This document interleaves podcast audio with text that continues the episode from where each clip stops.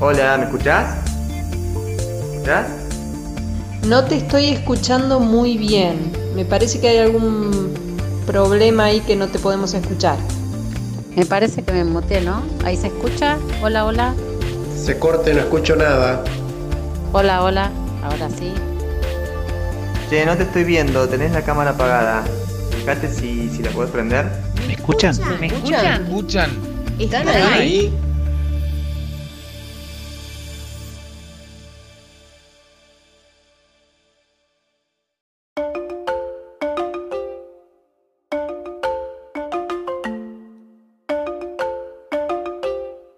Al principio percibimos eso, que eh, la universidad se metía en la casa eh, y bueno, por suerte eh, tengo la oportunidad de tener un lugar físico en el que puedo cerrar la puerta y puedo trabajar con libertad.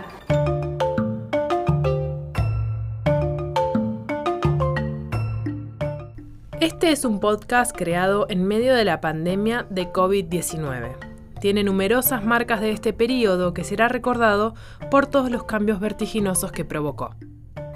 Soy Emilia y con Mónica recuperamos testimonios de docentes y estudiantes que transformaron sus espacios para continuar educando y aprendiendo.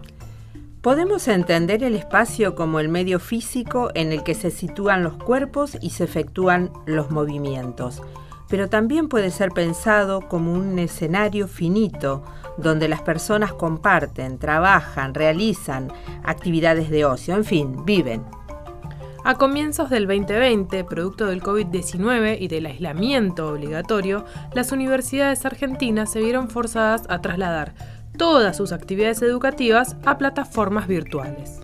Vimos como poco a poco se construían espacios virtuales. Las aulas físicas se vaciaban, el comedor de una casa se convertía en oficina y la habitación en sala de videoconferencia. Escuchamos lo que tiene para contarnos sobre el tema Verónica Weber, coordinadora del equipo de educación a distancia de la Universidad Nacional de La Pampa. El, cambio que se dio en, en las casas, en la configuración del escenario de la casa, ¿no?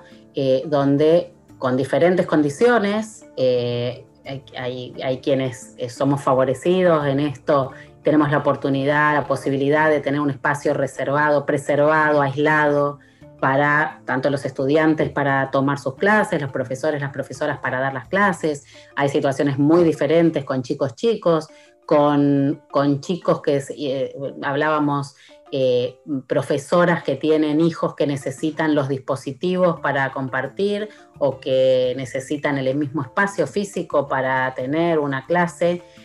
Y ahí volvemos a esta idea de, si la clase es la sincronía o la clase es, otras cosas, ¿no? Ahora, aunque la clase no sea en un momento determinado, aunque no sea en la sincronía, eh, Aún así, trabajar en la casa, sabemos, para las mujeres especialmente, pero también para, los varones, pero sobre todo para las mujeres, madres, eh, con hijos pequeños, se hace muy difícil. Y se hace muy difícil para los estudiantes y las estudiantes, que eh, en muchas circunstancias tienen que estar compartiendo con padres, madres, hermanos, hijos, hijas, eh, su situación de estar aprendiendo. Y es muy difícil.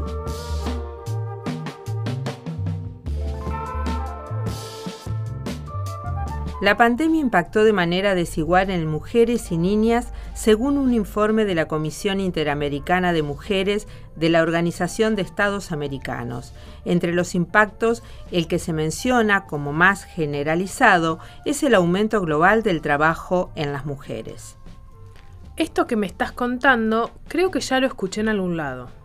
Lo contó Eugenia Comerci, que además de ser investigadora y docente, es madre.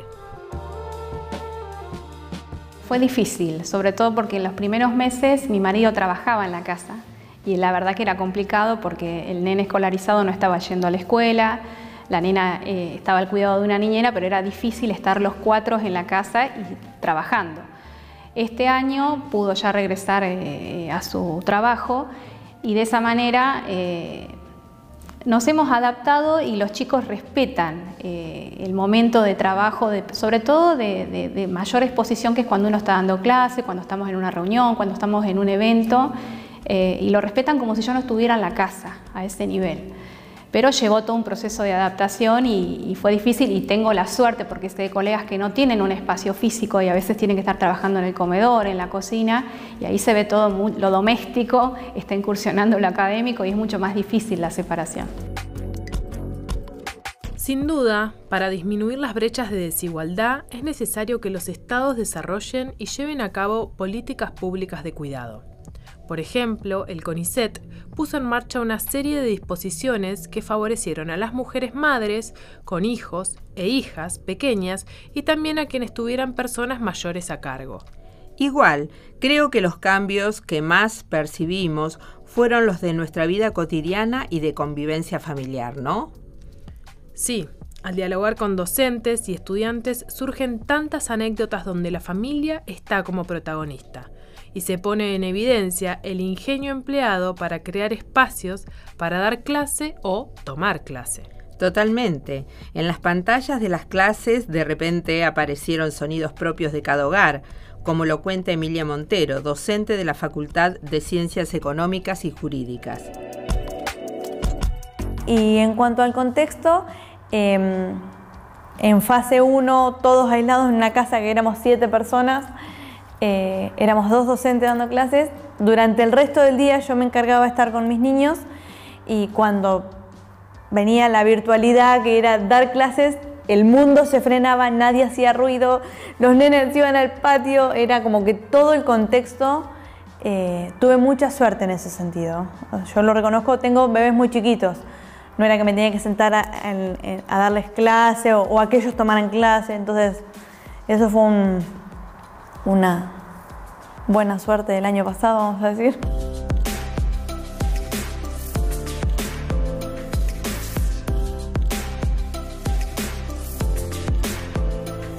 Hemos escuchado cómo fueron las superposiciones de actividades en el espacio del hogar. Esta gestión implicó una reorganización de los tiempos de las familias y negociaciones constantes respecto al uso de los distintos sectores de la casa. Cada quien buscó su rincón de la casa y lo transformó en un aula, un aula que combinaba lo físico con lo virtual, un espacio que nos permitía conectar pero manteniendo las distancias. Exacto. Tuvimos que acomodar todo. Agustín Tellería nos cuenta cómo transformó su espacio y por qué lo hizo. Y sinceramente estudiar de manera virtual, o sea, en un principio fue algo muy complicado, o sea, adaptarme a lo, o sea, cambiar ese hábito de vida que tenía de ir a la universidad, volver, bueno, estar un rato en mi casa ir de nuevo a la universidad, al estar constantemente encerrado en mi casa y estar al frente de una pantalla fue algo, o sea, muy complicado, muy drástico. Es más, o sea, cambió mi estilo de vida todo por el tema de que se volvió, o sea, me volví, tuve un estilo de vida muy sedentario a comparación de lo que era anteriormente. Si hay algo que no queda duda es que las pantallas fueron nuestras grandes aliadas a la hora de construir y recorrer espacios educativos, pero también para relacionarnos, para mantener los vínculos activos y entretenernos. Para ir finalizando este episodio destinado a las transformaciones de los espacios y su vínculo con lo educativo, Verónica Weber relata que como cambian los escenarios, también cambian muchas otras cosas evidentemente, que eh, evidentemente el trabajo docente cambió y, de un día para el otro eh, nos, nos cambió el tablero, nos sacó el escenario, nos sacó el edificio donde nos montábamos, nos cambió la arquitectura de lo que nosotros armábamos como propuestas de enseñanza.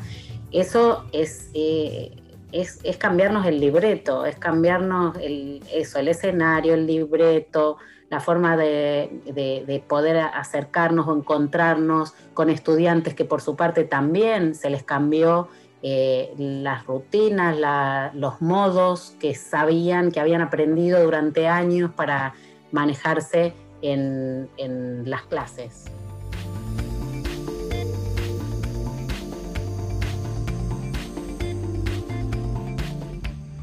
La apropiación de los espacios físicos y virtuales fue fundamental para poder darle continuidad a diferentes actividades que llevamos a cabo las personas.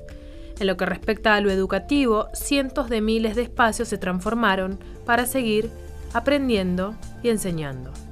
Lo que nos queda claro es que nada es estático o permanente, sino todo espacio es versátil y se mantiene en constante cambio. Esto fue ¿Me escuchan? ¿Me ¿Me escuchan? escuchan? ¿Escuchan? ¿Están ahí?